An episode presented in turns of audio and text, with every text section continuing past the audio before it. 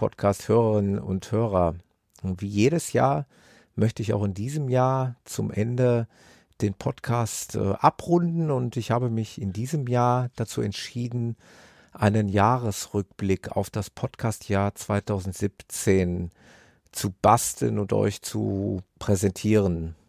Ich habe diesen Jahresrückblick bewusst nicht äh, genannt Highlights 2017 oder Höhepunkte 2017 oder Best of, denn leider ähm, ist das Podcast-Jahr 2017 nicht immer nur äh, positiv und lustig gewesen. Wer den Podcast verfolgt hat, wird wissen, ähm, was ich meine. Es gab auch traurige Momente und von daher wäre der Ausdruck äh, Highlights, Höhepunkte, Best of sicherlich nicht so passend und ich habe mich daher entschlossen, ihn wirklich bewusst als Jahresrückblick zu präsentieren. Ich hatte wie immer unheimlich interessante Gäste im Podcast. Ich habe viel gelernt. Ich habe viele Menschen kennenlernen dürfen durch den Podcast.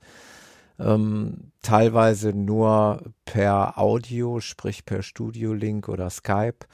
Ähm, teilweise aber auch im wahren Leben der Realität äh, bin ich neuen Läufern und Menschen begegnet, was mir eine große Freude ist. Und ich werde nicht müde zu erwähnen, dass das mein größtes Geschenk ist, äh, welches der Podcast mir bietet.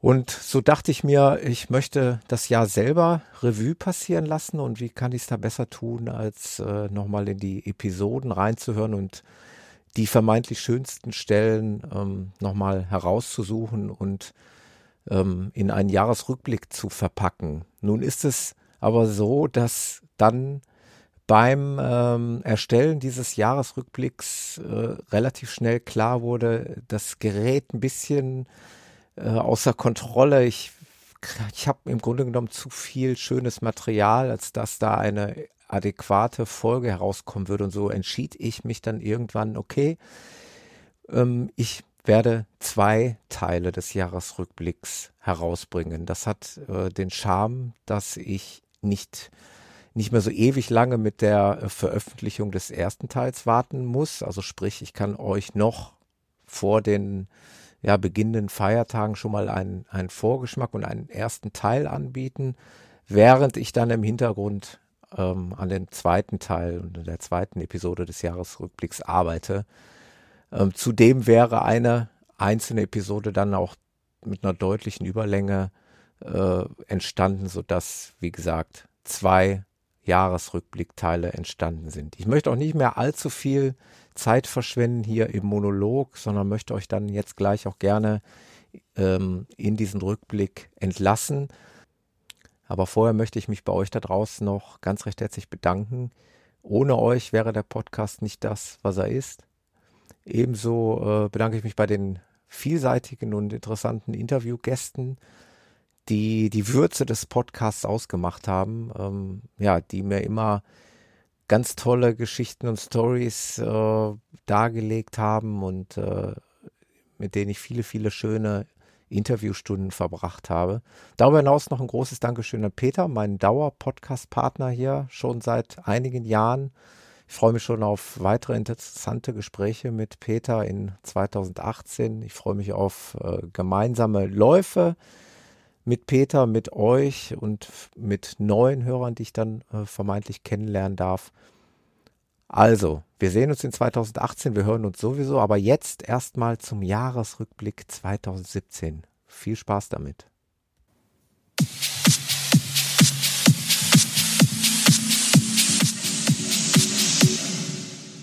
So, zum Thema besondere Marathonveranstaltungen habe ich mir einen Gast hier zu mir nach Hause geholt. Die liebe Sonja ist hier. Hallo Sonja erstmal. Hallo, Hallo Thomas, Grüß danke dich. für die Einladung. Gerne, gerne. Äh, haben wir ja lange, von langer Hand geplant und freut mich, dass wir es jetzt endlich umgesetzt haben. Ähm, weil unter anderem die Hörer, aber auch ich, weil wir ein großes Interesse daran zu haben, äh, daran haben, zu erfahren, wie deine äh, Laufveranstaltung, also die, der Lauf deines Lebens, könnte man den so beschreiben, wie der war, der New York Marathon. Du warst beim New York Marathon. Ich habe eigentlich nur versucht, die Atmosphäre ähm, aufzuschnappen. Also ich habe mitten auf der Strecke sind mir die Tränen gekommen, weil es einfach so schön war. Ich mhm. habe mich einmal um mich rumgedreht und habe gedacht, bist wow. du das hier oder mhm. ist das hier? Es waren so viele Unmengen an Zuschauern, ähm, die in teilweise Fünferreihen hintereinander gestanden haben und mhm. die Leute angeschrien haben. Im Nachhinein habe ich geguckt, es waren irgendwie 51.388 Finisher, glaube ich. Ja, das ist schon gewaltig, ja. Da habe ich gesehen auf irgendeinem Foto, da hast du auch so ein, so ein Shirt irgendwie angehabt, Germany, ne? Ja. Wie, äh, hat das der Veranstalter irgendwie oder war das deine Idee? Nein, nein, das war meine Idee. Cool. Das ich, ich, ich voll cool, ja, dass man sich outet, ne? dass, man, ähm, dass die Leute wissen, wo man, wo man herkommt. Ich meine, das ist in Berlin nicht anders. Da laufen sehr, sehr viele Nationalitäten die sich ja auch, die das ja auch zeigen, wo sie herkommen. Mexiko, was weiß ich was, wo die mhm. alle herkommen. Die meisten Reaktionen waren auch gut. Einer hat mir Bastard hinterher gerufen. Oh. Aber die anderen waren, haben alle nur gerufen, Good Job Bastard. Germany. ja. Das ist aber auch krass. Hm.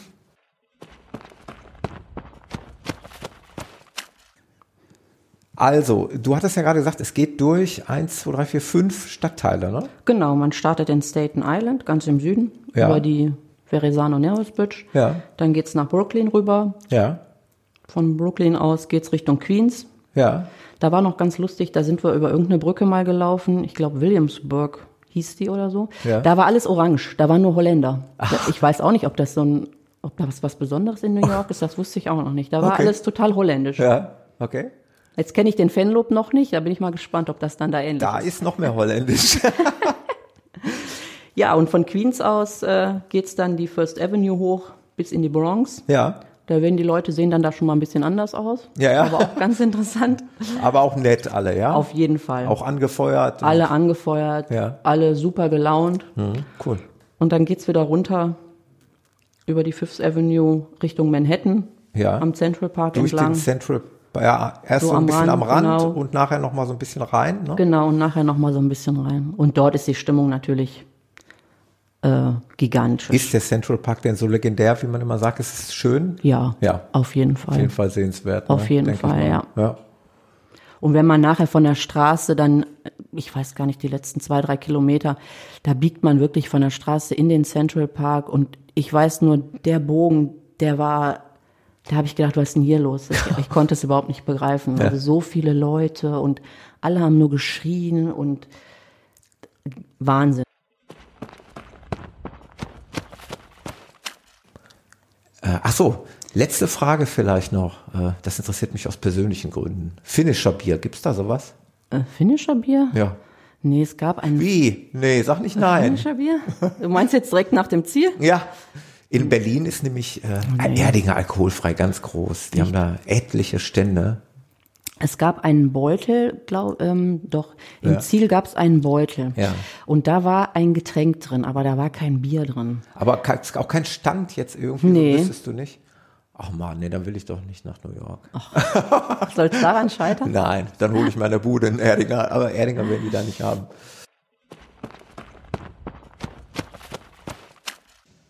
So, jetzt habe ich einen weiteren Gesprächspartner zum Thema besondere Marathonläufe und dieses Gespräch zeichnen wir mal wieder über die Ferne auf, weil ich habe den Patrick alias Hegu in der Leitung und der Patrick, der kommt aus der Schweiz. Hallo, Patrick. Hallo Thomas. Hallo. Ich freue mich. Ja, ich hätte es gar nicht. Ich hätte es gar nicht erwähnen sollen, weil man hätte es eigentlich auch sofort gehört an deinem Dialekt.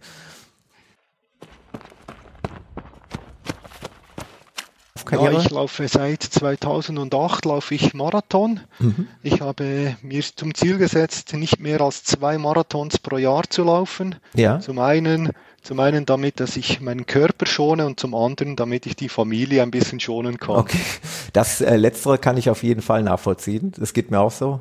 Schwieriges, schwieriges Thema hatten wir schon oft im Podcast. Äh, Familie, Wobei, Beruf und unser Lieblingssport in Einklang zu bringen. Ne? Das ist eine große Herausforderung. Ja, wobei ich habe die Lösung gefunden. Ja. Ich äh, mache jeden Marathon auf der Welt nur einmal. Ja. Und wir verbinden das oft mit einer Städtereise. Das heißt, ich nehme die Familie mit, dann haben sie einfach einen Tag, wo sie mich begleiten dürfen am Marathon. Ja, toll. Und, und der Rest der Zeit vor und nach dem Marathon genießen wir die jeweilige Stadt.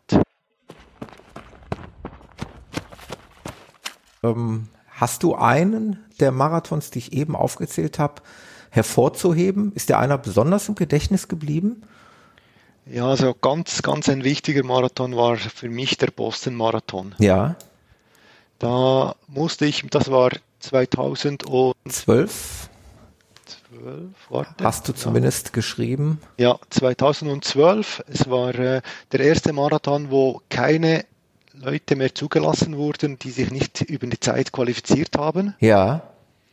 Und es war äh, ein einmaliges Erlebnis, wobei äh, einmalig rein vom Lauf her das Ganze, aber auch einmalig da die Temperatur das erste Mal über 30 Grad war im Frühling in Boston. Ja, okay. Also das heißt, äh, wir, ich bin vorbereitet gewesen, damit ich, dass ich kalt habe vor dem Lauf. Ja. Und ich musste meine, meine Mütze, die ich mitgenommen habe, ständig in Wasser äh, kühlen, damit es sich nicht überhitzte so schon vor war. dem Start. Ja, es war eines der Highlights, vor allem äh, wenn man äh, so ein bisschen rumhört. Das Wesley College ist dort das absolute Highlight. Ja. Ich weiß nicht, ob dir das etwas sagt. Das Wesley College ist ein, ein Mädchen-College. Ja. Und die, das ist an der Strecke. Und die machen sich dort einen Sport daraus, die lautesten Fans zu sein. Ja. Die hörst du also, du läufst durch den Wald und, und du hörst sie einen Kilometer hörst ja. du irgendein Geschrei, vor, bevor du beim College bist. Ja. Und am College selber halten dir die Mädchen Plakate hin, I will marry you oder Kiss me, I don't tell your wife und solche Sachen. Und das ist ein Riesenspektakel. Ja. Wenn du dann ihnen einen Kuss zusendest, ja. wenn du nicht einmal anhaltest, sondern beim Durchspringen ja. äh, einen Kuss zusendest, dann drehen sie fast durch, die Mädchen. und da gibt es dann noch Läufer, die halten an und küssen die Girls. Ja. Und dann, äh, ja, das drehen sie total durch. Toll. Also das ist eine Erinnerung, die ich mir, äh, das kann man sich fast nicht vorstellen. Das muss man mal erlebt haben. Ja, super, das hört sich toll an. Um mal auf dem Kontinent zu bleiben, du bist ja New York 2010 gelaufen. Wenn du die beiden in den direkten Vergleich setzt, was hat dir besser gefallen? Also wie ich schon vorhin gesagt habe, äh, ist Boston für mich eindrücklicher gewesen. Ja. Wobei ich sagen muss, New York war natürlich früher, es war mein erster internationaler Marathon mhm. und mit dieser Masse, die in New York startet, ist es natürlich gewaltig. Ja. Und was, was in New York natürlich, also was mir natürlich in New York sehr gut gefallen hat, wenn man da äh, zurück auf Manhattan kommt, ja. auf die Insel, dann die Stimmung dort ist auch riesig. Also es hat immer sehr viele Leute in New York am Strand, an, der Strecke, was, was in, in, äh, in Boston weniger der Fall ist. Eben, ich habe vorhin gesagt, zwischendurch läuft man auch durch den Wald, wo, wo nicht so viele Leute okay. sind. Hm. Okay, ja, muss ja auch nicht immer sein und man kann damit auch leben.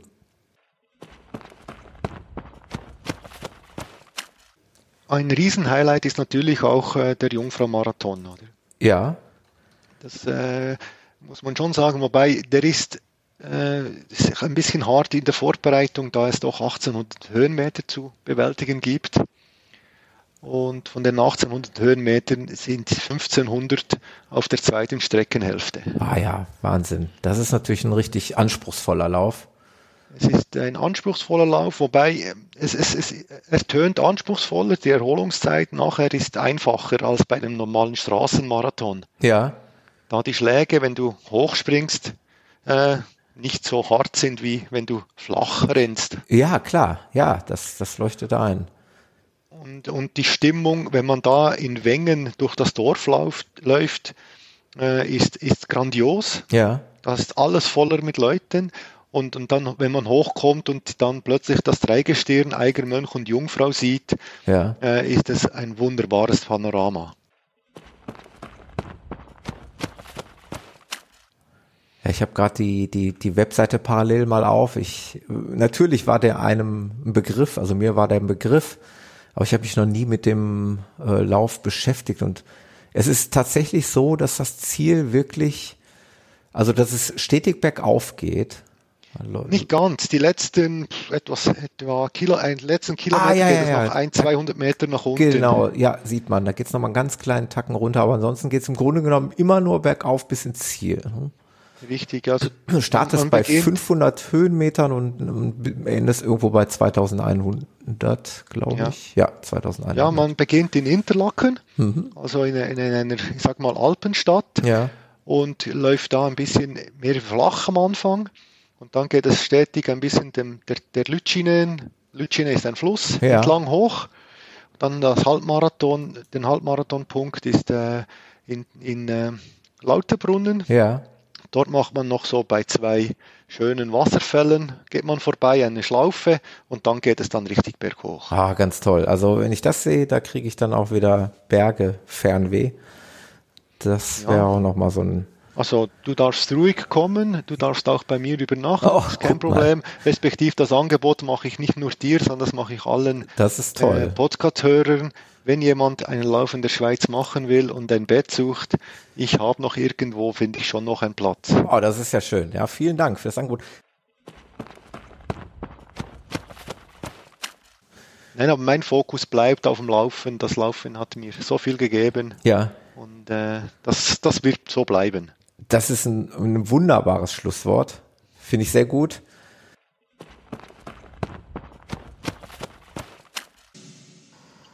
So, und dann habe ich noch einen dritten im Bunde, einen dritten Hörer im Bunde, der mir von seinen ganz tollen Laufveranstaltungen erzählen möchte. Und ich freue mich extrem, weil äh, mein dritter Gesprächspartner aus Norwegen zugeschaltet ist. Und ich begrüße ganz recht herzlich den Robert. Hallo Robert. Hallo Thomas, grüß dich. Hallo, grüß dich.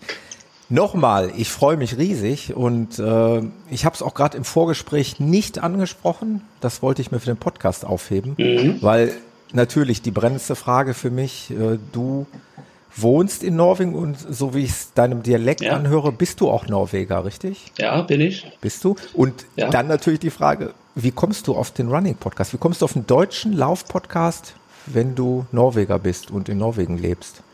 Ja, gute Frage. Ähm, Wie ist das passiert? Wie ist das passiert? Wie konnte also, das passieren? Wie konnte das passieren? Also erstmals, warum höre ich eine deutsche Podcast? Mhm. So, so, warum kann ich Deutsch? Sozusagen? Ja, genau. Oder genau, äh, warum kannst du Deutsch? Das ist die Eingangsfrage. Ja. ja. So, ich, ich kann Deutsch. Ich, ich bin tatsächlich in der Schweiz geboren. Ja. Ähm, in ein kleines Dorf außerhalb Zürich, ja. äh, zwischen Zürich und Baden. Oh, da schließt sich Aber, der Kreis zu unserem zweiten Gesprächspartner, der ja auch echt? aus der Schweiz stammt. Genau, Ach das so, werdet ihr ja. alle nachher in der Gesamtepisode dann ja hören können. Prima.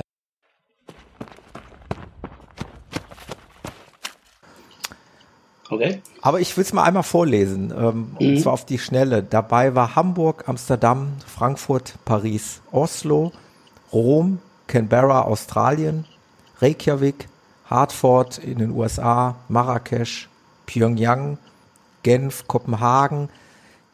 Dann dieser Ort, äh, ist es der Ort, äh, der dir den Namen gibt, ne? der dir den Namen zum Beispiel äh, auf Slack gibt?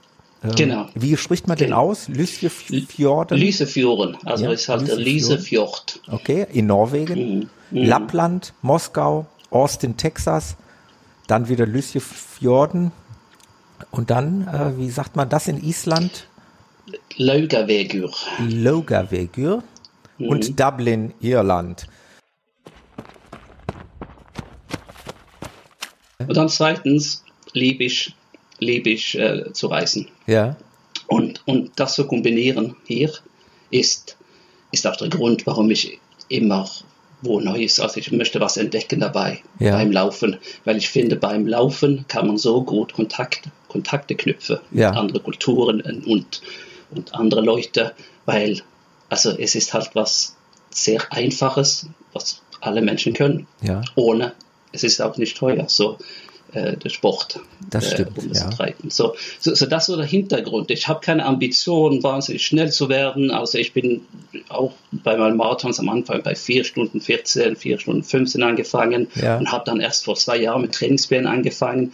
Dann habe ich auch gesehen, ah, es geht ja schneller. Mhm. Und ähm, ja, und dann habe ich in 2015, also vor zwei Jahren, gedacht, also dieses Jahr möchte ich einfach so viel machen wie möglich.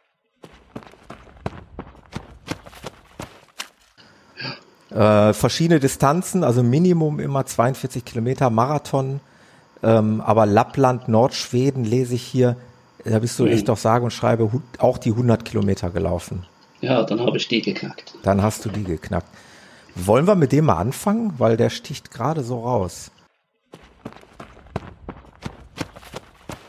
Ja. So, äh, ja, habe ich mich angemeldet und äh, wir sind da mit meiner ganzen Familie da hochgefahren, also meine Frau und meine zwei Kinder. Und äh, ich habe dann die in so eine kleine Campinghütte installiert und ich, ich sollte dann die ganze Nacht durchlaufen, weil, weil es ging um 10 Uhr abends los. Ach du je. Ja, also das, das so, auch da noch. Ich, ja, genau, da habe ich ein bisschen Angst gehabt, weil wir sind dann den ganzen Tag hochgefahren. Wir sind um 6 Uhr aufgestanden an den Tag. Ja. Und dann sind wir 800 Kilometer Richtung Norden gefahren. Ja. Und dann kamen wir da an, so 6 Uhr abends. Ich habe meine Startnummer geholt, dann habe ich auch gesehen, also die, die, Campinghütte, wo wir übernachtet haben, das war, da ging auch äh, die Strecke vorbei. Ja. Und zwar nach etwa 65 Kilometer. Das heißt, du hast dein, ja, das war ja nachts dann, hatte ich deine Familie nachts. nicht gesehen. Also die sind nicht fast, aufgestanden, oder? Fast. Fast. Nein, die sind nicht aufgestanden, aber ich bin fast, ich habe da fast aufgegeben. Ah, okay. Da läuft man vorbei, ah, das ganz alleine ja? nachts. Und denkst dir, Komm. Und das Bett liegt da. Ja. da ist die Verlockung groß, oder? Oh, Anzuklopfen und zu sagen, komm, lass mich rein. Ich höre auf. Auf jeden Fall. Wir waren etwa 20 Leute, die da am Start waren. Und äh, ja, es, es ging in so eine große 100 Kilometer Runde um Boah. einen See. Und dann so, siehst du ja keinen Menschen mehr, wenn du nur mit 20 Leuten Mensch. startest. Ne? Dann hast du keinen vor dir und keinen hinter dir.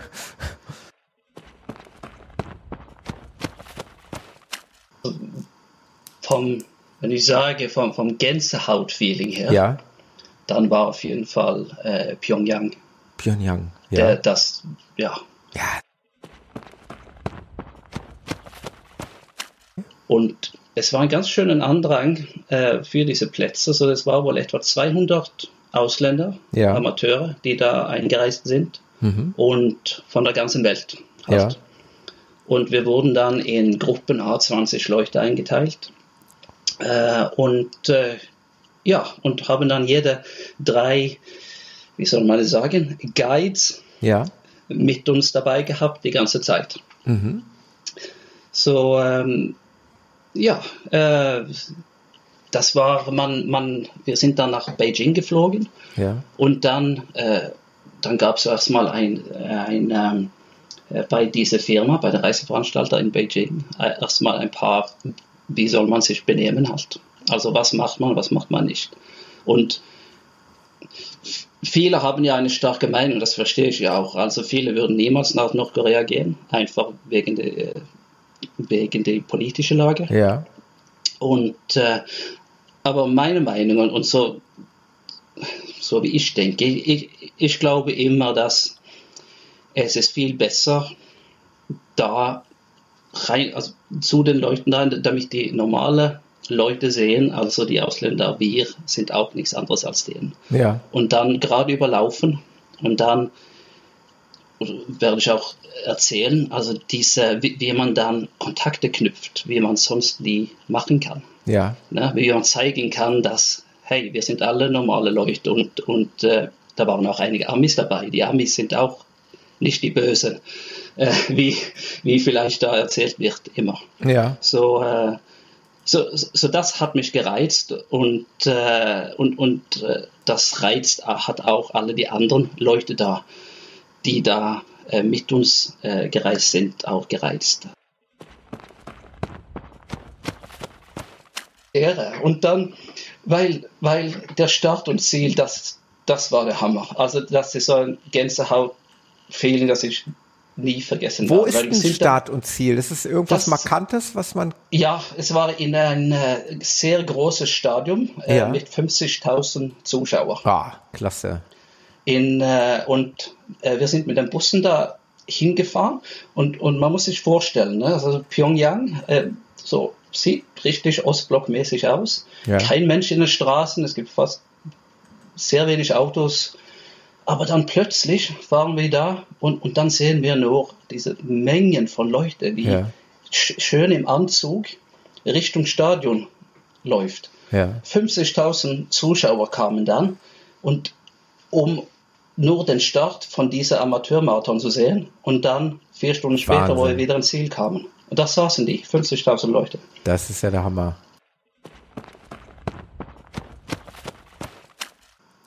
Robert, vielen Dank ja. für deine Ausführungen hier und wir ja, hören uns. Mach's gut. Ciao, ciao. Tschüss.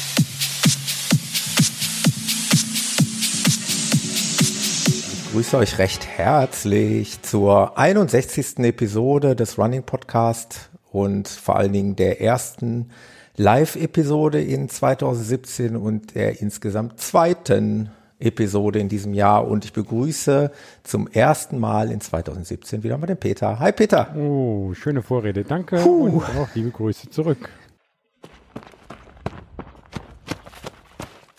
Jetzt aber du, Peter. Ah, Taunus ja. Ultra Trail. Wie war's? Nach dem Ultra ist vor dem Ultra, ne? Also nach meinem Ultra ist vor der. Ja, nee, also Taunus Ultra Trail schon mehrmals gesagt, dass ich das ja vorhatte, wieder die zweite Edition und sie war eigentlich noch mal geiler, wenn man das so sagen kann, als die erste. Was zum großen Teil an dem Superwetter natürlich lag.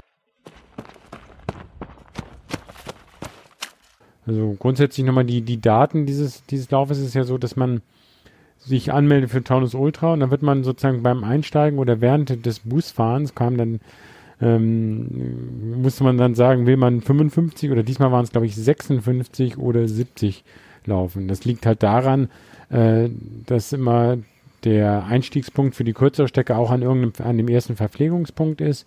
Und der muss natürlich da sein, wo jetzt gerade mal ein Parkplatz ist. Und wenn der 70 mm, Kilometer läuft, das, das muss dann halt zufällig so passen. Also ja. es, kann das mal diesmal 55, es soll da aber mindestens 50 sein. Diesmal waren es, glaube ich, 56.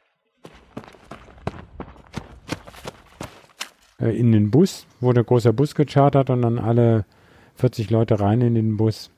Und dann ging es zum, zu den beiden Starts. Erst Start der 70, ähm, 70 Kilometer. Wir sind so ungefähr um 9 gestartet. Und ähm, sollte eigentlich 8.40 Uhr losgehen, war ein bisschen später, weil die Hauptverkehrsstraße da nach Lorch am Rhein war gesperrt. Da musste er da wirklich dann durch die durch den Taunus großenteils fahren mit seinem ja. großen dicken Bus. Ja, dann wo erst alle aussteigen, einmal Gruppenfoto und äh, dann wurden wir auf die Reise geschickt und dann fuhr der Bus quasi zum Verpflegungspunkt 1, der dann da aufgemacht wurde. Und da durften dann die, durfte dann die zweite Gruppe loslaufen. Gut. Hier kommt dann natürlich auch noch die Frage im Chat auf nach den Höhenmetern. Magst du da mal ja, was genau. sagen? Genau, Chat kann ja auch fragen. Genau. Höhenmeter waren es äh, 1900 hoch und 1500 runter. Also das heißt, äh, und die vom Höhenprofil war es diesmal anders als bei der Erstauflage. Da war die, das letzte Drittel ging nur hoch auf den großen Feldberg. Diesmal hatte man die ganz am Anfang ähm, eine Strecke, die ging hoch und dann ging es immer, immer wieder ab und runter. Und dann gab es gegen Ende noch zweimal Steigungen mit jeweils wieder Gefälle danach. Also und die, die übelste war einfach hinter Eppstein. Da war es dann auch schon dämmerig. Also wir sind noch im ohne Stirnlampe da hochgekommen. Also wer Eppstein kennt oder von der von der Autobahn von Niedernhausen da durch, durch, durch Eppstein fährt, der wird manchmal da so, da ist so wie so ein Tempel oberhalb von Eppstein. Ja. Und das geht, ich will nicht sagen senkrecht, aber das ging so in Serpentinen da durch den Wald hoch. Also laufen nicht dran zu denken, aber auch zum Wandern war das nicht ohne.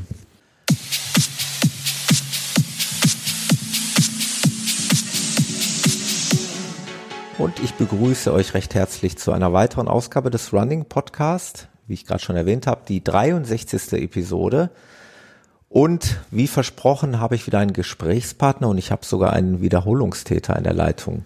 Ich begrüße ganz recht herzlich den Marius Förster. Hallo Marius. Hi Thomas, Hi. grüß dich. Schön, dass wir wieder mal zusammengekommen sind. Wenn ich freue mich auch. Immer mal ein bisschen geschrieben, immer mal ein bisschen Kontakt gehabt und äh, von daher wurde es mal wieder Zeit, dass wir wieder was zusammen machen. Äh, wir haben uns ja auch ein, ein ganz spezielles Thema heute zurechtgelegt. Ich glaube, so viel können wir schon mal vorwegnehmen. Ich meine, wir haben gerade im Vorgespräch gesagt, wir haben einiges zu besprechen, aber Schwerpunktthema soll heute sein und da bin ich super gespannt drauf, äh, das Thema Yoga und Laufen, oder? Genau, oder Laufen und Yoga. Oder wie man es wie man's, wie man's auch nimmt, aber auf jeden Fall die, die Ergänzung dieser zwei, dieser zwei Möglichkeiten der, der Aktivität, sage ich mal. Ja. Ja, Ähm, bei mir, meine ersten Erfahrungen mit Yoga liegen schon sehr weit zurück. Also ich habe das ähm, ja schon in der Zeit vor meinem Medizinstudium war das bei mir auch so. Bin ich, glaube ich, zu Chibo gegangen und habe solche Yoga-Karten habe ich gesehen und ich fand das irgendwie total faszinierend, weil da waren irgendwelche ähm, ja, tollen Übungen drauf und ich habe mir gedacht, ja, Wahnsinn, also ich möchte es auch können, das ist irgendwie, das ist irgendwie toll und ich hatte diese Karten und die lagen lange bei mir rum und es gab immer wieder Momente, da habe ich das versucht und habe ähm, versucht rum zu experimentieren, ja. ähm, wie dieser Sonnengruß, ähm, wie der funktioniert. Und ich habe das aber ja immer sehr, sehr im Äußerlichen gesehen. Also ich habe geguckt, wie sieht die Übung aus, schaue mich im Spiegel an, ähm, mache ich das richtig, ist das gut so? Ähm, ja, das ist sicher auch ein Teil des Yoga aber ein weiterer Teil des Yoga ist einfach, dass man im Yoga und je länger man das praktiziert, ähm, ja, es viel mehr darum geht, wie sich die Übung anfühlt und nicht wie sie aussieht. Mhm. Und ich habe lange gebraucht, bis ich davon weggekommen bin, ähm, dass es eben nicht darum geht, ähm, wie sie aussieht, sondern eher darum, wie sie sich anfühlt. Und das ist auch so eine Parallelität vielleicht zum Laufen, dann ich denke doch, dass der überwiegende Anteil der Menschen einfach laufen geht, weil man einfach sagt, ich fühle mich dabei frei, ich, ich kann durchschnaufen, ich, ich kann loslassen, ich kann den Arbeitsalltag hinter mir lassen. Ähm, natürlich gibt es dann immer auch die Möglichkeit, einen Wettkampf zu laufen und zu gucken, wo komme ich hin, was kann ich erreichen. Ähm, aber das waren so, so die beiden Elemente, wo ich entdeckt habe, da passen die, passt Yoga und Laufen ganz gut zusammen.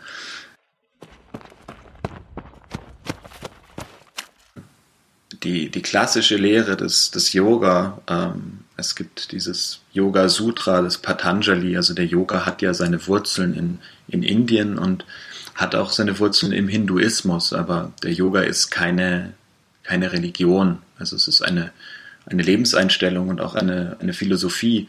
Ähm, dort ist eigentlich ganz klar, hört man in den Schriften immer wieder den Tonus, dass es eben darum geht, wie es sich anfühlt und nicht wie es aussieht. Ja. Und so gesehen gibt es kein richtig oder falsch. Ja. Ja, denn wenn sich die Übung gut für dich anfühlt, du dabei zu dir findest, du dabei Entspannung und Wohl, Wohlbefinden ähm, fühlst, dann ist diese Übung, dann kann sie letztendlich nicht falsch sein. Ja. Ähm, es gibt aber dennoch, ähm, auch wenn man das unterrichtet oder ähm, sich damit auseinandersetzt, gibt es schon Menschen, das muss man leider Gottes feststellen, auch als Arzt stellt man das fest, dass es eben Menschen gibt, die diese Übungen falsch und über einen längeren Zeitraum falsch ausführen, weil sie eben bei der Übung vielleicht verspannt sind und eben nicht frei sind ähm, und daraus dann eben Verletzungen resultieren und dann muss man ja dann eben doch sagen, dass es dann eben schon ein Falsch gibt im Yoga. Ja.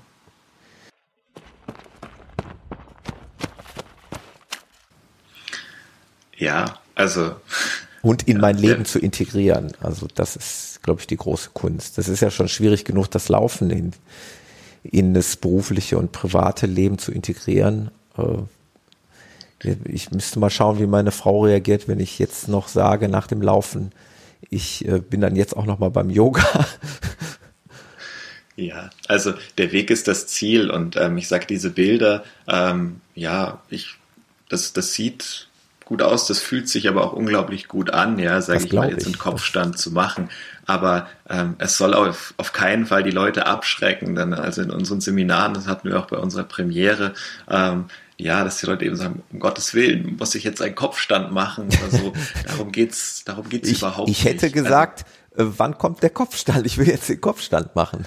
Ja, es war im Seminar auch. Also wir hatten dann auch doch einen Teil, das sagt so, jetzt zeig uns mal den Kopfstand und ähm, ob das schnell geht oder ob das langsam geht, ähm, es ist einfach Yoga. Und wenn man, wenn man dann Yoga anwendet, der eine kommt schneller zu seinem Ziel, der andere weniger. Ich habe ganz, ganz, ganz tolle Erfahrungen gemacht. Denn eine Teilnehmerin aus, aus unserem ersten Seminar, ähm, die hat mir jetzt vor, ich glaube vor einer Woche oder sowas, hat sie mir ähm, zu mir eine Nachricht geschrieben und hat gesagt so, hey, ich, ich kann jetzt aus der Krähe in den Handstand gehen. Also Krähe ja. ist so eine intensive Halteübung, die hatte sie schon ganz gut gekonnt, aber ähm, der Kopfstand war, war noch nicht so sicher und das ging dann relativ zügig. Ich war echt sehr, sehr baff, ja, dass das ähm, und hat mich sehr gefreut. Also ähm, es ist, ja, es geht manchmal schnell, manchmal dauert es lange. Es ist egal, es, es soll sich einfach gut anfühlen.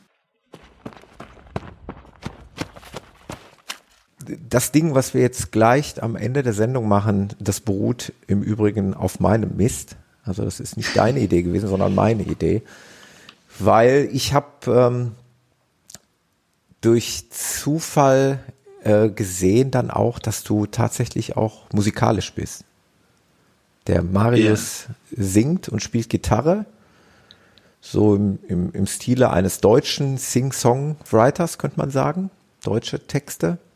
Das kann man so sagen, ja. Das hat mir sehr gut gefallen. Und äh, das hat mir so gut gefallen, dass ich ähm, ja den Marius gefragt habe, ob ich denn anstatt des klassischen Outros des Running Podcast am Ende mal einen seiner Songs hier einspielen darf. Äh, Marius hat die Rechte. Marius hat zugestimmt. Und das, das werden wir auch gleich am Ende der Sendung machen.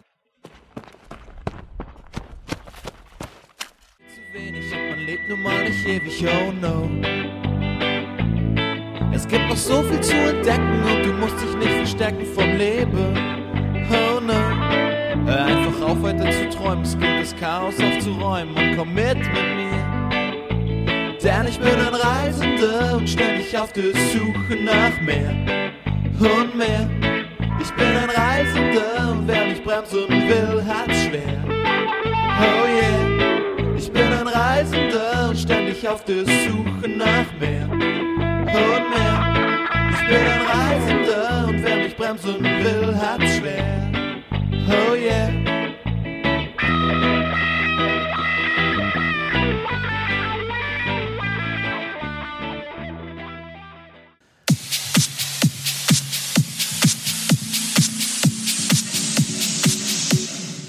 Und ich bin nicht alleine. Ich begrüße euch zur 64. Episode des Running Podcast und ich freue mich sehr, den Peter an meiner Seite zu haben. Hallo Peter. Hallo Thomas. Und weil es so schön ist und weil es so spannend heute ist, habe ich nicht nur den Peter an meiner Seite. Ich gehe jetzt mal hier die Liste weiter durch. Ich habe auch den Jan an unserer Seite. Hallo Jan. Wenn der Jan den Mute-Kopf wieder freigibt. Richtig, bin da. Schönen guten Abend. Und weil es wiederum noch viel schöner ist, haben wir noch jemanden da. Hi Frederik, grüß dich. Mahlzeit, Thomas. Hi. Und zu guter Letzt, last but not least, aus dem hohen Norden, der Carsten. Hi. Ja, moin aus Bremen. Hallo.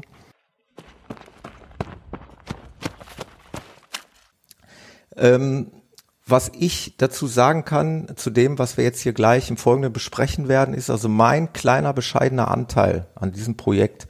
Der liegt eigentlich größtenteils nur darin, dass ich euch, die ihr jetzt alle hier zusammengefunden habt, dass ich euch irgendwie vernetzt habe durch den Podcast. Also, dass wir uns alle haben kennenlernen dürfen.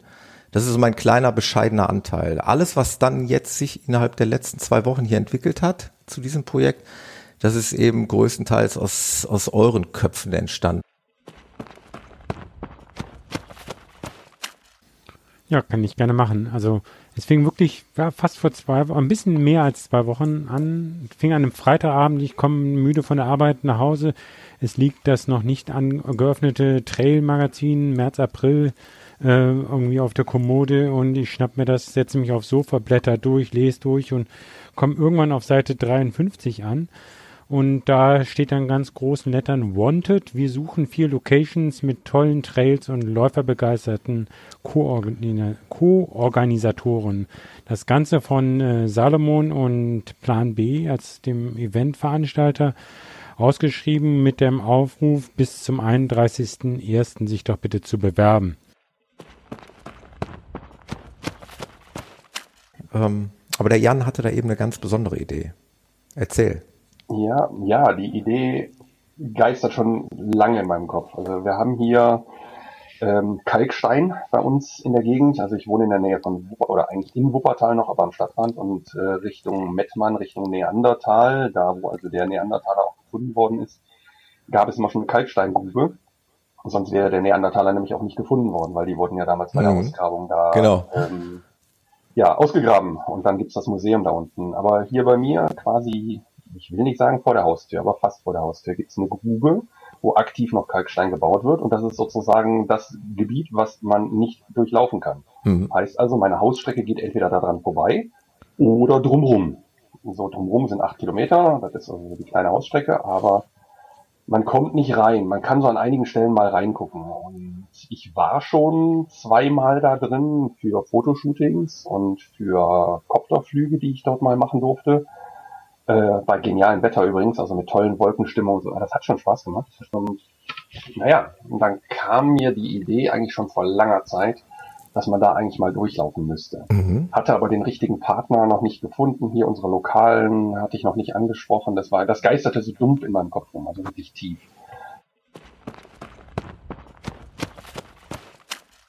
Gefangen in meinen eigenen Systemen. Also für mich war das Allerwichtigste erstmal, das muss mal ganz nach vorne gestellt werden. Ich habe das immer betont, egal was aus diesem Projekt hier wird. Ja, für mich ist das eine Hommage an diese diese Lauffreundschaft, die sich hier äh, entwickelt hat, ja, das hat, das hat mir so einen riesen Spaß gemacht. Das Ganze fing ja damit an, dass wir uns verabredet haben und so ein gewisser Carsten äh, vorher im Chat nicht durchsickern lässt, dass er aber dann doch einfach kommt und mit einmal da an der Kiesgrube steht, aus dem hohen Norden angereist ist und uns überrascht hat und einfach mal zu unserem Videodreh erschienen ist.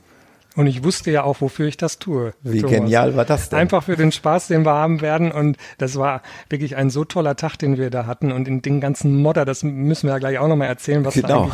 da äh, für ein Streckenverhältnis war. Und ähm, wir haben wirklich, wir haben so viel gelacht und natürlich diese tollen Aufnahmen äh, vom Jan als Ergebnis. Aber wenn wir wirklich bedenken, was wir für, für einen Spaß da hatten in der, in der kleinen Crew, ein paar Damen waren ja auch dabei, Gott sei Dank. Ich habe schon gesagt, das hat ja so ein bisschen den Beauty-Faktor danach oben gezogen, den man dann auch im Film wunderbar sehen kann. Ja. Aber dafür hat es sich gelohnt. Ne? Ja, total. Der Frederik als alter ITler, dem muss doch das Herz aufgegangen sein, wie dieses kleine Team, ja, hier äh, in den letzten zwei Wochen, wie emsig diese Kreativabteilung hier gearbeitet hat, mit welchen ja, technischen Hilfsmitteln wir gearbeitet haben. Äh, Google, heißt es Google Docs, ne? Heißt das? Das, das kannte ich bis ja. dato noch gar nicht. Ich ja, hab, wir haben, wir haben hier einige Mittel äh, zur Verfügung. Wir, einige Leute kennen oder einige Hörer kennen es ja, dass äh, wir Slack als, äh, als Chat verwenden. Den haben wir natürlich auch in einer privaten Gruppe verwendet, mhm. um uns da irgendwie ein bisschen zurechtzufinden. Haben äh, gemeinsam an der an dem Anmeldedokument gefeilt in, in Google Docs Dokumenten und äh, ja, wie schon anfangs erwähnt, unsere WhatsApp-Gruppe war äh, ja kräftig unter Strom. Also ja. es äh, bimmelte halt im Grunde. Du ähm, musstest manchmal die Phoenix echt stumm schalten, wenn du irgendwo warst. Ja, definitiv. Dauervibration. Ja. Äh, was gut ist, was ein super Zeichen war, weil die Leute haben hier wirklich äh, ja, also es ist jetzt nicht übertrieben, wenn man sagt, fast täglich hier an dem Ding jetzt gearbeitet. Und ja, und da würde ich jetzt gerne einen kleinen Werbeblock für den Steinbruch einsetzen. Bitte, Jan. Ähm, weil da sind uns echt die Türen geöffnet worden und das soll nicht unerwähnt bleiben. Also ja, das, was, was die machen, ist Kalk abbauen und Kalk brennen. Klar, das ist das eine. Äh, die verdienen ihr Geld mit der Kalkgrube. Aber die wollen auch Events dort haben. Also es ist jetzt nicht so, dass, dass man da nie reinkommt, dass das so eine äh, Hochsecurity-Sicherheitsteil ist. Also es wird da auch noch andere Veranstaltungen geben in Zukunft. Also die bauen da auch gerade das als Event-Location ein bisschen aus. Das heißt, wir helfen denen unter Umständen dann auch das Ganze so ein bisschen mal ähm, werbetechnisch ein bisschen jetzt zu, nach vorne zu bringen. Ähm, da passiert mehr. Also das, was die damals gemacht haben mit den Red Bull X-Fighters, also diesen Motocross-Fahrer, die da gefahren sind, ist das eine. Äh, da gibt's jede Menge Filmaufnahmen, die da drin stattfinden. Ähm, also die machen schon, die machen das Ding auf, wenn man das anfragt und wenn man vermutlich auch seinen Obolus dafür bezahlt. Mhm. Aber das ist halt nichts, wo man so als Läufer reinkommt. Ähm, legal. Also ich kenne ein paar Stellen, wo man durchrutschen könnte, aber legal kommst du da nicht rein. Ähm, und die wollen mehr machen. Und äh, Till, falls du es hörst, nein, du wirst es hören, weil ich werde es dir schicken. äh, schöne Grüße an der Stelle. Danke ja, für deine Fall. Unterstützung an dem Tag. Das war, das, das war, war toll. Großartig. Das hat uns erstmal einen Heidenspaß gemacht. Also ey, ähm, ich meine, auch wenn ich schon zweimal da war, äh, das Ding war besonders. Ja. Äh, es hat einen Heidenspaß gemacht. Wenn wir das Ding irgendwie da auch dann am Ende durchführen können, wäre super. Ähm, und ich drück dir die Daumen und ich stehe dir zur Verfügung für Bilder, wenn du äh, weitere Events machst. Also wie gesagt, Till, Danke, das war Gold wert und hat Spaß gemacht. Tja, ich danke euch. Wir danken dir. Wir danken dir. Ja, ja. Super, Männer, dann äh, ja, auf zu neuen Taten, Daumen drücken und voten, voten, voten. Spätestens. Genau. Yes, please. Äh, Drückt uns die Daumen, wir tun's auch. Genau. Drück den Button, nicht den Daumen. Der reicht nicht. Daumen, Daumen nach hoch. Oben. Wenn, der das, wenn ich das genau. gesehen habe, ist das ein Daumen hoch. Macht's gut, Männer. Bis dahin. Macht's gut. Bis bald. Ciao, ciao. Du auch. Du auch. Ciao.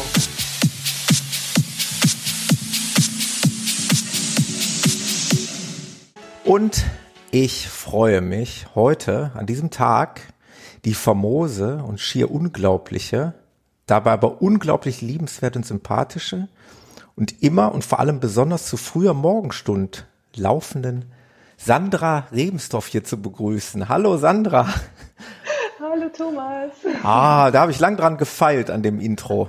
Ist das nicht? Äh, ja, ich äh, war auch gerade am Überlegen und dachte mir, ich habe dir gar nicht so viel Bestechung geboten. Was macht er? Du hast dir das einfach verdient, Sandra. Äh, du hast es vielleicht auch mitbekommen, ähm, ein paar Leute hier um den Podcast herum, die ich durch den Podcast kennengelernt habe und ich, wir haben uns beworben bei Trades for Germany für einen Lauf im Steinbruch in Wuppertal. Richtig, ich habe mitgevotet. Denke ich mal, ne? Du hast es mitbekommen. Danke für deine Stimme, Sandra. Und danke an die ja, Hörer, die da auch für uns abgestimmt haben. Das hat dazu geführt, dass wir tatsächlich das Publikumsvoting also deutlich gewonnen haben.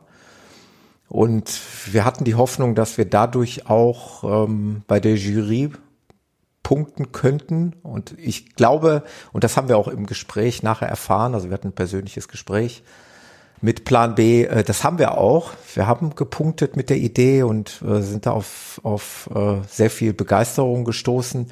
Allerdings konnten die das Event jetzt nicht übernehmen in ihr Programm aus Genehmigungs äh, genehmigungstechnischen Gründen. Also man hat es jetzt in der kurzen Zeit nicht geschafft, dort äh, die Voraussetzung zu schaffen, solchen offiziellen Lauf dort ähm, stattfinden zu lassen. Daher halt gehören wir nicht zu einem, äh, einem der vier Locations, die da ähm, jetzt diesen Lauf veranstalten werden. Aber es wird eventuell ich sage es jetzt einfach mal vorsichtig, irgendwann noch mal was kommen.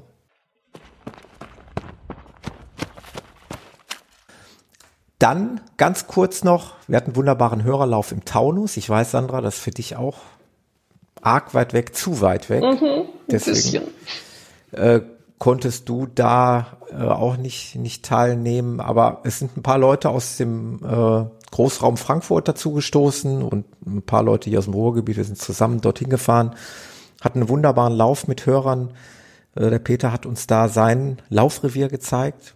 Wunderbarer, äh, wunderbare Strecke durch den Wald, äh, auf den dritthöchsten Berg im Taunus, auf den Altkönig, mit Blick auf den Feldberg. Also war wirklich ein atemberaubender, toller Tag mit viel Sonne und, und viel tollen Leuten, viel Spaß gehabt.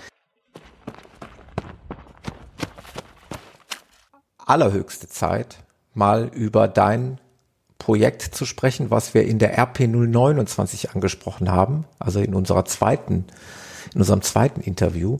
Denn da hast du erzählt von deiner gerade beginnenden Vorbereitung für den Thüringen Ultra. Richtig. Das war dieser Wahnsinnslauf über 100 Kilometer und ich glaube gut 2000 Höhenmeter. Ich in, ja. in der Episode ich habe es mir ja nochmal angehört, äh, habe ich des häufigeren diese Höhenmeter erwähnt und ja. du sagtest nur, du musst das jetzt nicht nochmal sagen. Unfassbar schöne Gegend, also genauso meine Gegend halt. Ne? Es ja. war Wald, es waren wie gesagt 100 Kilometer und davon waren locker 85 Kilometer wirklich im Wald. Ja. Am Anfang und am Ende mussten wir fünf Kilometer ähm, bisschen Straße und, und um dann halt eben überhaupt erstmal in den Wald reinzukommen. Und dann sind wir durch das ein oder andere Dörfchen mal durch, wo es dann halt eben auch VPs gab und und. Und ähm, ansonsten, also es waren wirklich locker 85 Kilometer Wald gewesen echt richtig schön. Schöne, also nicht Trail, nicht Single Trails oder ganz, ganz wenige Abschnitte nur davon. Ja. Sondern meistens halt eben in Anführungsstrichen vernünftige Wanderwege oder auch Forstwege mit für ein Küstenkind mächtig Höhenmetern. Ja. Ähm, das Ding hatte so ähm, vom Höhenprofil her sozusagen zwei Spitzen gehabt. Ja. Und ähm, die ersten bei Kilometer 33 oder 35 oder sowas habe ich als erstes dann äh, meinen Mann wieder getroffen. Und da hatte ich eine Laune gehabt, ei, weil es ging bis dahin wirklich konsequent nur bergauf und ja. ey, richtig bergauf. Das eine Ding wirklich, wo ich dachte, hallo, steht hier Bergziege auf mein Trikot? Verdammt, wie gesagt, bitte immer aus Sicht eines Küstenkindes. Ja. ja.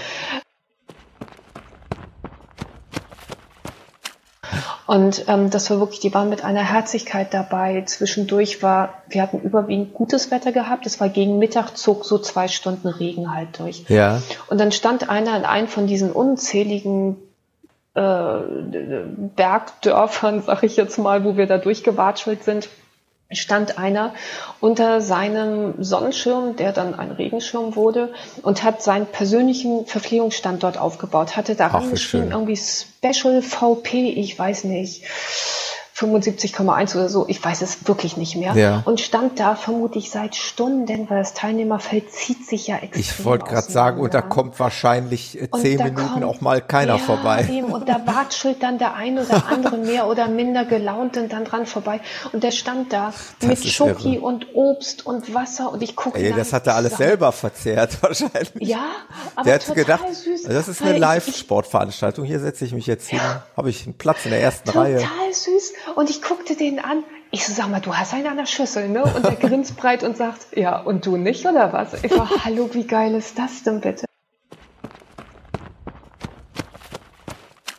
Vier, fünf ältere Männer es sich richtig gemütlich gemacht, haben einen Grill angezündet, also die den VP dort gemacht haben, haben einen Grill angezündet, haben gegrillt, gemacht, getan, die haben sich's echt schick gemacht. Ne? Ja. Ne?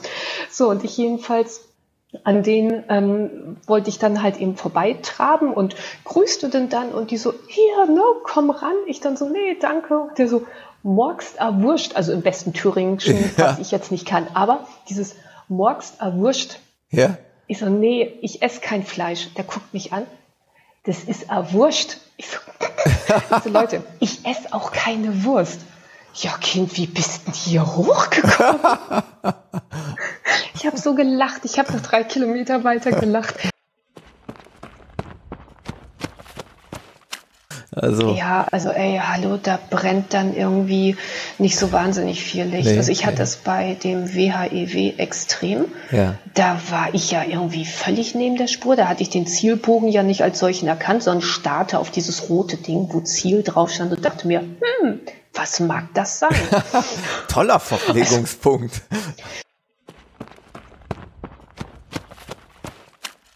Der Thüringen Ultra, Ähm, ja. ja. du sagtest. Ich kann ihn nur jeden ans Herz legen.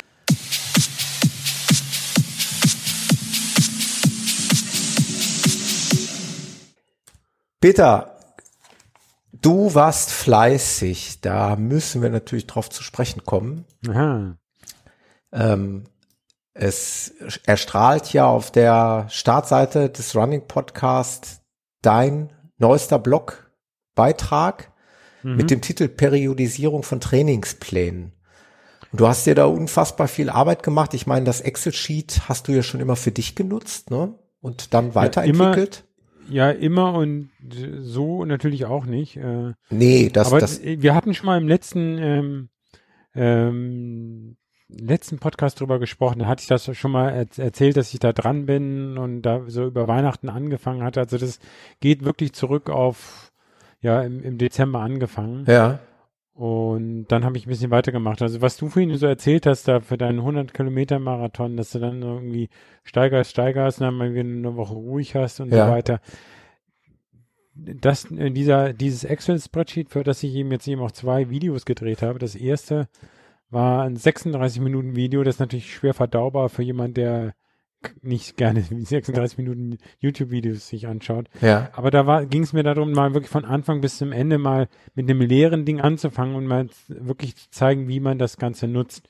Um, umso und, schöner, dass du dir wirklich die Mühe gemacht hast und dann noch eine Kurzversion eines genau. Videos äh, noch mit in den Blogbeitrag drangehängt hast, das ist wie lang? Das ist jetzt nur. Das ist fünf oder sechs genau. Minuten. Also das sind. Kurzer das habe ich letztes dann, Wochenende ne? nochmal gemacht. Das ist ein Kurzabriss. Da genau. ist schon was vorausgefüllt, deswegen geht das dann auch schneller. Außerdem ist es schon, bezieht sich das jetzt auf eine ein bisschen neuere Version, weil ich habe ja auch Feedback bekommen. Mhm. Der Matthias, der auch mit uns viel läuft, äh, ich will nicht sagen, ist mein Cheftester hier, der hat da immer tolles Feedback gegeben. Erstmal, was ihm noch fehlt, aber dann eben auch, habe ich ihm dann Vorabversionen geschickt und da hat er mir dann auch gesagt, hier stimmt was nicht, da ist noch was falsch und das hat jetzt hoffentlich dann auch zur Qualitätssteigerung nochmal ähm, äh, beigetragen.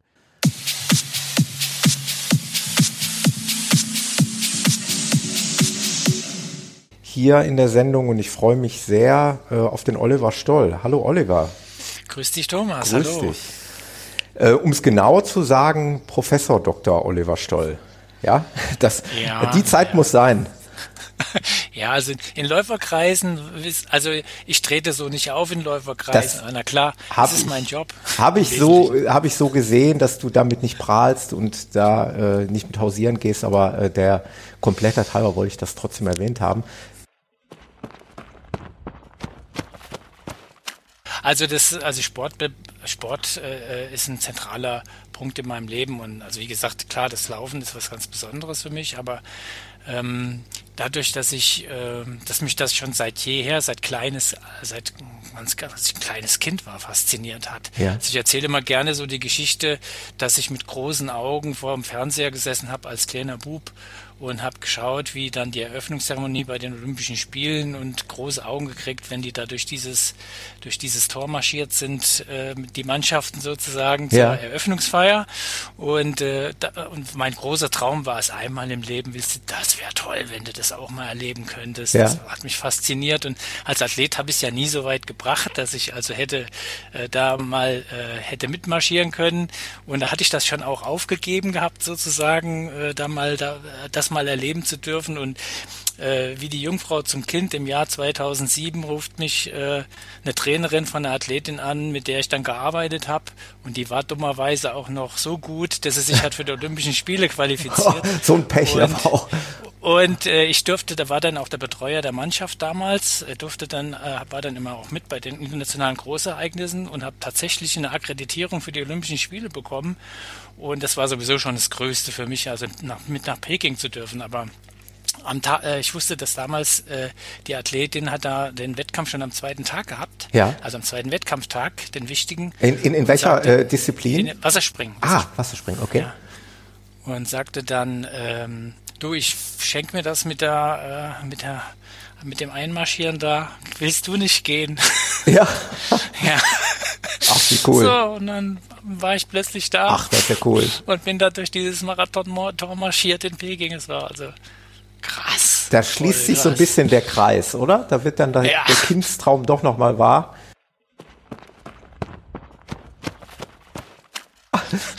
Und ähm, ja, und dann kam also so diese 2,59 und ich habe damals schon eigentlich, ähm, ähm, sagen wir mal, Trainings, der Aufwand, den ich da betrieben habe, war unklar. Also es waren immer 120 Kilometer Wochentraining und ey, mit drum und dran, mit auf alles geachtet und in meinem Leben gab es da dann erstmal gar nichts anderes mehr. Ja. Und ähm, das war so ein bisschen dann auch, da bin ich dann so in diese Bilanz von Leidenschaft gehabt vorhin. Genau, genau. Ich äh, weiß nicht, wie der Sportpsychologe dieses Wort Leidenschaft in Verbindung ja, mit Sport äh, sieht. Ja, das also das ähm, hat man hat ja auch mein Berufsleben dann später äh, ähm, dominiert. Also ja. im Moment beschäftige ich mich mit Sportsucht ja. viel, ja. also auch in der Forschung. Und ähm, damals habe ich dann auch so, so eine zwanghafte Leidenschaft entwickelt. Und äh, neben dem Schneller kann man eben auch weiter, hast du ja gesagt. Ja. Schon. ja, und der logische äh, nächste Schritt. Dann der logische nächste Schritt war, wenn du Marathon laufen kannst, kannst du auch länger laufen. und ähm, bei mir war das dann so, dass ich also ähm, ja eigentlich eigentlich dann zusammengeklappt bin, mehr oder weniger. Also ja. A bin ich immer dürrer geworden und habe Gewicht verloren wie verrückt, weil ich konnte gar nicht so viel essen und trinken, wie ich verbrannt habe eigentlich. Und äh, psychisch habe ich einfach, es waren, waren, so zwanghafte Gedanken und es sind Urkunden in Flammen aufgegangen, weil ich die Zeiten, die ich laufen wollte, nicht gelaufen bin. Ah, echt? Und, Tatsächlich? Ja, oh ja, krass, das, das ist natürlich böse. wirklich also ich hatte keine Freunde, gar nichts. Also klar, ich hätte immer zum Lauftreff gekonnt, aber ähm, bin ich da halt mitgelaufen. Hm, eigentlich war ich da immer für mich und habe da mich in meiner Parallelwelt aufgehalten und ähm, also ich hatte dann, ich kann mich erinnern, als ich dann mit Hawaii durch war, wenn du dann das gemacht hast, was machst du denn als nächstes? Und dann wollte ich Badwater machen, also und dann also so in die 24-Stunden-Ecke rein, Laufecke rein. Und da hat es mir dann richtig das Gestell zusammengehauen. Ja. Also, richtig. Also ich habe dann bei zum Schluss 1,78 Größe, vielleicht noch 52 Kilo gewogen. Boah. Und also das ist dann wirklich schon krankhaft, ne? muss man ja, ja ganz klar sagen. die Leidenschaft wahrscheinlich dann in meinen Job ein Stück weit übertragen. Aber was ich gemacht habe, und das glaubt mir, hat mir damals keiner geglaubt und das glaubt mir heute auch keiner. Ich habe von heute auf morgen aufgehört. Wahnsinn. Mitlaufen. Kann man wirklich gar nicht, also, in dem Moment jetzt nicht nachvollziehen. Ne? Also ja, wenn nee, man so man leidenschaftlich dabei war, ja. ist schwer. Also ich versuche mich jetzt gerade hineinzuversetzen. Ja, jetzt ist es bei mir zum Glück äh, aktuell nicht so schlimm, aber ich, ich könnte mir jetzt auch nicht vorstellen, einfach damit aufzuhören. Aber klar, ja. wenn du natürlich in so einer Sackgasse bist, irgendwann. Absolut. Und ich habe dann wirklich von heute auf morgen aufgehört, wie manche mit dem Zigarettenrauchen ja. von heute auf morgen okay. oder mit dem Alkohol trinken oder mit irgendwie was anderem. Mhm. Es war nicht leicht, weil ich natürlich, mein Körper war ja, sagen wir mal, der lief ja auf Hochtouren die ganze Zeit. Also er hat sich sicherlich gefreut äh, über plötzliche äh, Ruhe, die er ja nie hatte. Ja, und mehr Energiezufuhr als verbrannt wird. genau. Er ging dann auch relativ schnell mit mir wieder auseinander, also bin dann relativ schnell zugenommen wieder. Ja. Aber auch so, bis dann mal die Organe, so Herz und Lunge und so, sich so wieder reduziert hatten auf Normalniveau. Sagen Ja, und dann? Jetzt sind wir ja schon fast relativ nah dran. Jetzt ja? sind wir also, an der, an der Kerngeschichte an der Stelle, des Videos. Kerngeschichte des Spielbuchs, genau. Ja. Pass auf, dann, äh, dann werde ich mal ganz kurz spoilern. Mhm. Ähm, du warst einmal in Biel. Genau. Aber so genau. funktioniert die Internetadresse nicht, denn die nee. Internetseite funktioniert. Einmal war ich in Biel. Alles zusammengeschrieben.de. Und das ist genau. die Geschichte vom Oliver, der sich nämlich dann seinen Lebenstraum erfüllt hat, nämlich einmal eben die 100 Kilometer von Biel zu laufen. Genau. Bin ja mittlerweile weniger auf den Stadtmarathons unterwegs, sondern seit zwei, drei Jahren, also seit quasi mit, mit Frankfurt Marathon 2012 hat sich das Thema Straßenläufe für mich erledigt. Und äh, ich bin eigentlich nur noch trailmäßig eigentlich unterwegs. Ja. Also ich laufe nur noch Trails jetzt überhaupt. Also Frauke und ich, das ist unsere große Liebe. ja. in, den, in den Bergen. Und, und ich, wir haben auch beschlossen, nicht mehr so viel mit Startnummer unterwegs zu sein, weil mich das äh, nicht unbedingt befriedigt. Ja, da schließt sich der Kreis. Du hast jetzt genau. ähm, ja eine andere Leidenschaft, eine gesunde Leidenschaft, wie du es ja, genau. glaube ich, mal gesagt ja. hast. Ne? Genau, eine, eine harmonische Leidenschaft. Leidenschaft. Genau, eine also harmonische die, die Leidenschaft ich als Sport gefunden. Genau, ja. Genau, genau. Also, aber das hat viel mit der Frau zu tun, mit der ich da unterwegs bin. Ja, ist doch Weil die klasse. mich da auch, sagen wir mal, sag ich mal, das ist mein Korrektiv in meinem Leben. Ja. Also die weiß genau, die kennt mich so gut mittlerweile und die weiß auch genau, wann ich in die Muster zurückfalle, in die ich nicht zurückfallen darf. Und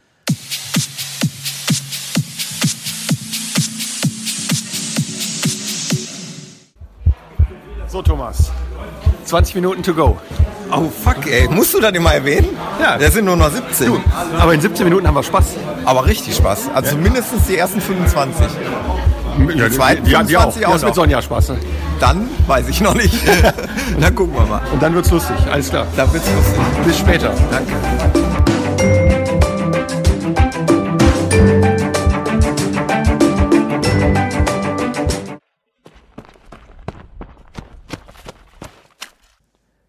Wenn ihr mal hören wollt, wie das Laufen mit der Sonja war, da waren wir bei Kilometer 30. So, wir sind jetzt gerade bei Kilometer 30. Thomas, wie ist die Lage? Boah, die Sonja ist auch verlassen hier, auch die rasende Reporterin, genau wie der Jan vorhin. Ja, danke, alles gut. Äh, ja, man merkt das, na klar. Ich meine, Kilometer 30 würde bei einer Marathonvorbereitung schon Long Run entsprechen, wo ich gleich quasi fertig wäre. Und mit dem Wissen, das ist jetzt ein, weniger als ein Drittel, aber man kann es auch positiv sehen. 30 Prozent, 33 Prozent ungefähr geschafft. Genau. Thomas hat den ersten Staffelläufer schon hinter sich. Ich bin jetzt schon fünf Kilometer bei ihm und ich würde sagen, so von der Seite ja, sieht noch. noch. ganz gut aus. Alter, altersentsprechend würde ich sagen. Bis später.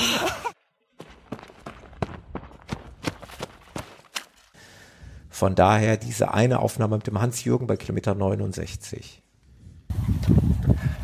So, Kilometer 69 sind wir jetzt. Der Hans-Jürgen begleitet mich schon seit Kilometer 50. Es ist deutlich schwerer geworden, muss ich ja zugeben. Ähm, zum ersten Mal, also ne, die erste Etappe, wo ich auch mal häufiger Gehpausen einlegen musste.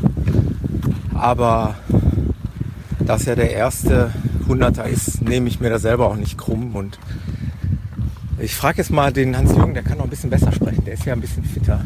Wie gefällt es dir denn hier so an dem Lauf? Also der Lauf. Im Grunde genommen ist ja alles wunderbar. Das Wetter ist schön. Es unterstützt uns. Wir haben zum Glück auch äh, noch Sonnencreme bekommen, ja. so dass der Thomas heute Abend nicht aussieht wie ein Engländer, sondern immer noch gut aussieht wie halt äh, zu Beginn des Laufs. Dementsprechend glaube ich, da wir jetzt so langsam anfangen, die Kilometer wirklich deutlich runterzuzählen, dass das alles recht gut ausgeht, wann auch immer es ausgeht. genau, es wird ausgehen irgendwann.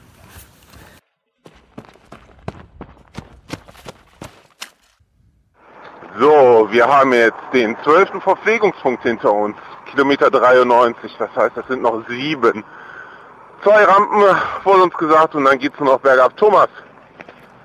Ja, die härtesten Kilometer meines Lebens, so viel kann ich wohl sagen. Ist schon hart, aber ähm, vom Kopf her ist natürlich gut zu wissen, dass wir gleich da sind. Jetzt wie gesagt noch sieben Kilometer und die kriegen wir jetzt auch noch irgendwie rum. Letzte VP gerade mitgenommen, nächste VP ist das Ziel. In diesem Sinne.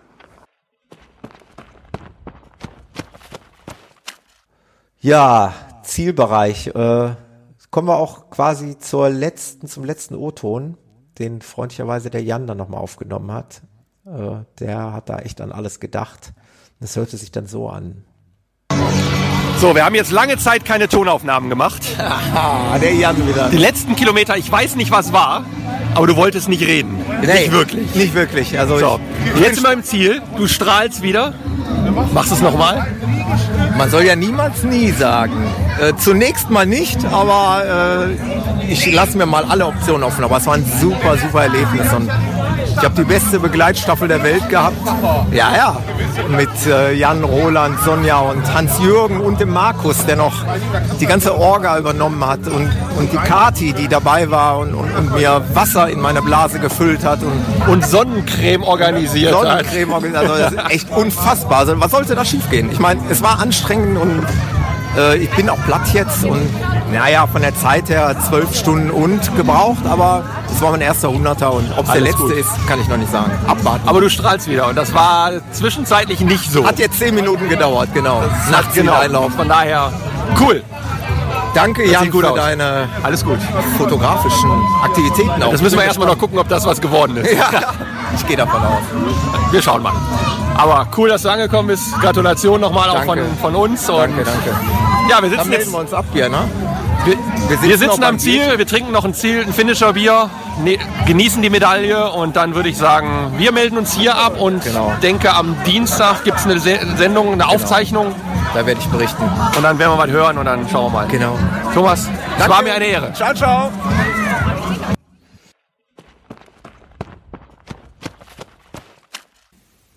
Aber für mich war es eben gut, wenn ich jetzt ähm, nicht so viel Konsistenz zum Ende noch hätte bringen können, äh, hätte mein Knie mich vielleicht sogar rausgekegelt. Ne? Also, ja. Oder beziehungsweise es wäre noch viel, viel qualvoller geworden. Und am Ende, die letzten, also ab dem Abstieg, habe ich eigentlich die, das Knie kaum noch bemerkt. Vielleicht noch ein Prozent oder so. Ja. Also das war echt klasse. Ja, super Leistung. Äh, und wie gesagt, es, es, es war toll, dich vorher und dann auch während des Laufs ein paar Kilometer äh, begleiten zu dürfen, nachher gesehen zu haben und, und eben unser sagenumwobener langer Trainingslauf. Ja, das war schön, definitiv. Das war super. Äh, vielleicht nochmal äh, jetzt auch die Frage an dich, abschließend. Ähm, wie, nach zwei, drei Tagen Abstand jetzt, was, was machst du? Wirst du die 100 Meilen angehen oder? War das ja, der erste 100er, erste 100 Kilometer Lauf oder für dich? Genau, das war der erste. Super. Also ich bin sehr zufrieden mit der Zeit auch. Also ja. vielleicht hätte ich sogar unter oder knapp an die elf geschafft, wenn ich das mit dem Knie nicht gehabt hätte. Aber vielleicht wäre ich dann auch viel schneller gelaufen und wäre dann am Ende etwas langsamer geworden, weiß man nicht. Aber die 100 Meilen, um die Frage zu beantworten, definitiv. Also ja, guck. Das, äh, die Tortur de Ruhe ist ja sowieso eigentlich das Hauptziel gewesen. Ja. WHEW eigentlich nur der erste Schritt dahin. Ähm, ich plane das eigentlich schon, seit ich letztes Jahr bei der Tortur eben als Pacer für 80 Kilometer dabei war. Ähm, und äh, das werde ich definitiv machen.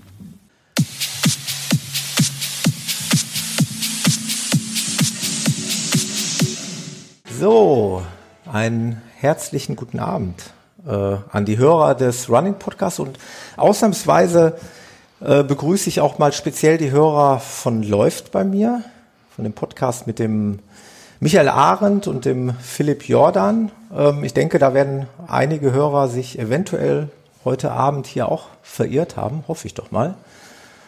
Und ähm, ja, wir haben uns heute was Besonderes einfallen lassen. Wir machen eine kleine, ein kleines Cross-Podcasting. Meine Wenigkeit, der Michael Arendt und der Stefan Helbig sind zu Gast. Ich grüße euch. Schönen guten Abend. Hi. Hi, Thomas. Hi.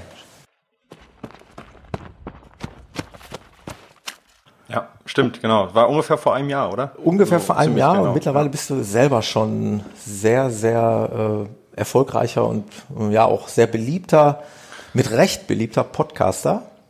Ah, den also sagenumwobenen also, Läuft bei mir Podcast, den dürften die meisten von uns kennen. Ich gehe mal davon aus, dass ähm, ja unsere Hörerschaft eine große Sch Schnittmenge hat.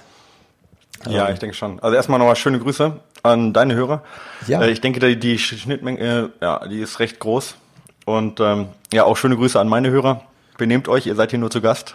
Und ähm, ja, ich, ich denke halt, äh, genau, mit Philipp, das ist halt eine tolle Sache, macht Spaß und der trägt halt so ein bisschen den Podcast, ja. so dass ich da nur meinen Senf dazugeben muss. Das ist natürlich dankbar, von dem her so eine, so eine Show alleine zu tragen, ja. das ist natürlich ein ganz anderes Level. Ja. ja. Erzählt mal ein bisschen was. Äh, wer meldet sich da bei euch? Sind das nur die Spitzenathleten oder sind es auch Anfänger oder quer durch die Bank? Ja, also eigentlich alle, die durch den Eingangstest äh, durchkommen und dann rausfliegen. Nein, Quatsch. also, also echt das, das Spannende, dass wir ähm, äh, also ich kann jetzt unseren, unseren Athleten eigentlich nicht beschreiben, ja. Also ja. das ist, der ist Gott sei Dank männlich oder weiblich. Also wir haben sehr viele Frauen inzwischen auch, deutlich mehr als das so der Durchschnitt bei den ähm, bei den Wettkämpfen so zu verm oder vermuten lässt mhm. ja, in, inzwischen. Und ähm, wir haben von den Leistungsklassen von ich möchte zum ersten Mal einen 10 Kilometer Lauf äh, finishen bis, ähm, sag ich mal, deutsche Meisterschaften im Ultra Trail gewinnen, haben wir eigentlich ähm, alles alles dabei. Ne? Ja. Und auch, wir trennen da auch nicht, also ähm, das ist auf uns beiden, sag ich mal, so aufgeteilt, was auch den, eben den Vorteil hat, dass wir uns da ganz gut gegenseitig unterstützen können und ähm, gegenseitig helfen können immer. Also äh, kontrollieren uns gegenseitig quasi unsere Pläne da und was wir damit machen und da profitieren wir ganz gut mit. Und das ist auch, also ich finde, das ist das Spannende, was der Stefan vorhin gesagt hat, ja, dass du halt nicht irgendwie die Schublade aufmachst und dann nimmst du den 10 Kilometer Plan für unter 45 Minuten raus und und äh, äh, verkaufst den wieder als individuellen Plan, ja, ja, was er eigentlich dann nicht ist, ja, sondern dass du halt immer wieder auf den Athleten 100% eingehen musst, genau auf seine Bedingungen, ja.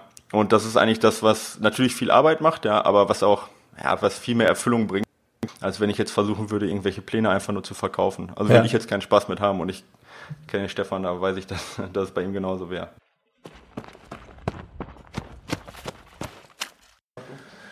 Also wir arbeiten nicht mit Strava, wir arbeiten äh, grundsätzlich nur mit, mit Training Peaks, mhm.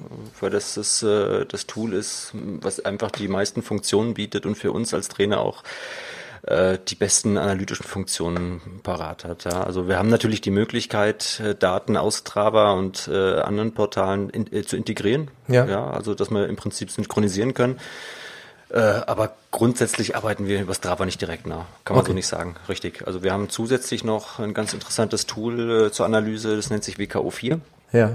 Ja, und äh, das lässt dann optimale Auswertungen zu, die wir auch regelmäßig oder in regelmäßigen Abständen unseren Athleten dann kommunizieren, ja. um einfach aufzeigen zu können, wo die Reise hingeht okay. oder wie wir, welchen Stand der Dinge wir zurzeit haben. Das heißt, die Athleten zeichnen. Wenn ich da, darf ich da mal kurz, ja, klar. ich noch kurz ergänzen was?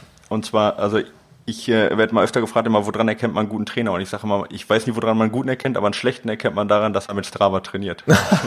okay. ja, weil das ist, ich meine, Strava ist halt Facebook für Läufer, ja, aber ja. das ist halt kein Trainingssteuerungssoftware, ja. ja also. Ich, wenn ich mit Strava einen Läufer trainieren wollte, könnte ich, glaube ich, zwei Läufer trainieren. Ja, ja. Weil ich müsste mir alles runterschreiben, ich möchte, müsste je, also das würde nicht funktionieren, wirklich, da könnte ich halt, sag ich mal so, aller Welt äh, Floskeln raushauen, ja. Aber wirklich zu sehen, ist jetzt jemand wirklich in dem Intervall besser geworden, äh, sehe ich vielleicht nur, wenn er da zufällig mal Segmente angelegt hat, aber sonst keine Chance. Also da muss man mit mit Trainingstools arbeiten wie Training Peaks und nicht mit Strava. Ja, klar. Nee, das, das, das stelle ich mir vor. Ich meine, äh, ihr wisst das oder die meisten wissen es. Ich bin ja eigentlich ein Strava-Fan, aber ich lasse mich ja auch nicht äh, steuern über Strava. Also ich ja, ich werde ja nicht von jemandem gesteuert oder trainiert. Äh, ich liebe einfach so diese, genau wie du es gerade beschrieben hast, diese ähm, äh, ähm, Community-Funktionalität bei Strava und äh, ja, im, im, Grunde genommen einfach nur das Archivieren von Läufen. Wenn man jetzt ja. so, so wie ich jetzt, der eben nicht trainiert wird, äh, seine Läufe da irgendwo ablegt, dann geht es ja auch nicht darum, um jetzt die um jetzt wirklich alle äh, spezifischen Daten darzulegen, sondern da geht es ja wirklich teilweise nur um, um die Eckdaten, ne? also um die Distanz. Ja, genau. Um die ich, ich nutze das ja, ich nutze das ja auch, ja, und ich freue mich ja auch immer über Kudos und so. Mhm. Ja. Und äh, wenn ich so ein Segment dann irgendwie mich verbessere oder so ein Segment knacke, ja, ähm, obwohl das hier in der Region alle sowieso von Konrad Lex äh, geknackt sind, aber ich keine Chance. Aber nee, aber ich freue mich da auch. Also das ist ja auch super zur Motivation. Aber das muss man, wie du sagtest, unterscheiden, ob jetzt ein Trainer drüber schaut oder ob man selber einfach Spaß hat. Ja. Ja, ja. Also sonst ist Strava super dafür. Ja, ja genau. Es hört sich auf den, äh, die ersten Zeilen, die man so liest, also hört sich das an wie eine, wie eine akute Verletzung. Also tendenziell würde ich sagen, eine äh, Plantaritis. Äh, kommt drauf an, also lässt sich natürlich ertasten, ob es dann, äh, ob es der Fersensporn ist. Also die, die Verknöcherung, die, die spürst du ja und das sind dann in der Tat massive Schmerzen. Auch da äh, sind wir wieder beim Thema. Also lässt sich schwer per Ferndiagnose dann äh, irgendwas zu sagen. Aber grundsätzlich, äh, ich mir äh, das Gerät, diese, diese, diese Platte unter die Ferse setze und dann äh, über Vibrationen die Durchblutung fördere, kannst du es auch günstiger beispielsweise mit einem Tennis- bzw. Golfball haben, beziehungsweise suchst einfach den nächsten, äh, den, den nächsten Orthopäden auf oder ja. deinen, deinen äh, Physiotherapeuten. Also pauschal zu sagen, das ist, äh, ist ein Fersensporn, äh, ja, also das kann selbst eine erfahrene Läuferin nicht. Ja. Möchte, möchte ich so behaupten, ja. Muss man wirklich äh, ärztlich mal genau untersuchen lassen und abklären lassen. Gerade bei so einer gravierenden Verletzung, ja. Ja, also ich, man kann ja sicherlich Sachen machen, die nicht schaden, wie zum Beispiel halt die Waden äh, massieren, äh, gucken, ob die Waden verhärtet sind. Die hängen ja im Prinzip mit der Achillessehne und dann mit der Plantarfaszie zusammen. Ja. Man kann die äh, Fußsohle massieren, was Stefan sagte, halt mit einem Golfball mit seiner eigenen Hand natürlich oder mit, mit einem Tennisball und kann so versuchen, halt die Durchblutung zu erhöhen. Ja, aber meistens ist es halt eine Ansatzentzündung von der Plantarfaszie. Äh, meistens noch kein Fersensporn. Ich finde 130 Euro, da waren wir uns eigentlich einig, ist sehr teuer. Ich würde lieber die 100 oder 120 waren es, glaube ich. Ja. Ich würde die 120 Euro nehmen, zum Physio gehen und sagen, komm hier viermal behandeln. Ja, da sind die sicherlich besser investiert, wenn ich einen Physio 120 Euro in der Hand drücke, als so eine Rüttelplatte. Ja. Da würde ich dann eher noch die 5 Euro für einen Golfball dann investieren. Ja, ja und äh, vielleicht auch noch das Geld, was man jetzt nicht unbedingt in dieses Gerät investiert, in eine Laufanalyse investieren und schauen, wo der Ursprung jetzt äh, der Verletzung liegt. Also das ja. wäre vielleicht auch noch ein interessanter Ansatzpunkt. Ja. Genau, ich danke oder wir danken dir. Ja, ist erstens eine super Freude und macht richtig Bock bei dir zu sein. Ja, eine danke, interessante danke. Erfahrung auch für mich, ja. Also wie gesagt, das war mein Debüt jetzt in dem Podcast. Ja. War echt interessant, hat ja. mir Spaß gemacht, ja. Jetzt, jetzt müssen wir, jetzt schreiben wir, schreiben wir rum, jetzt fragen wir alle Podcasts an, wo wir zusammen. Nein, im Ernst. Ähm, ist natürlich klar, für uns ist es natürlich immer super, wenn wir uns auch irgendwo der Öffentlichkeit irgendwo mal ähm, dann zeigen können. Ist natürlich ja. auch eine gewisse Geschäftssache dahinter. Ja, Aber nichtsdestotrotz macht einfach Bock, auch mit dir zu reden und ähm, finde super, was du machst, habe ich dir schon öfter gesagt. Und wenn ich nächste Mal im Ruhrgebiet bin, melde ich mich auf jeden Fall. Das stimmt. Der Michael ist auch so frei und schreibt mich also auch äh, zwischen den Podcast-Episoden regelmäßig an und äh, sagt, was er, das, was er davon hält, was er von der Episode gehalten hat, ob es positive oder auch vielleicht schon mal negative Kritik ist, ne, zu, zu inhaltlichen Themen, finde ich super. Äh, weil sowas braucht man einfach, Rückmeldung, Feedback. Das wird dir genauso gehen mit deinem Podcast. Ja, mit ähm, allem. ja, oder mit ja. allem, auch mit dem, gerade ja. auch mit deinem Trainerjob. Ne? Genau, ja. Von daher, wir bleiben in Kontakt. Danke euch und danke dem Chat und den äh, Live-Hörern fürs Dabeisein und dann hören wir uns bald wieder in alter Frische hier. Macht's gut. Ja, vielen Dank. Euch ja. einen schönen Abend. Gell? Ja. Ciao, ja. ciao. Ciao, ciao. Das war der Jahresrückblick 2017 Teil 1. Teil 2 folgt in Kürze. Bleibt dran and keep on running.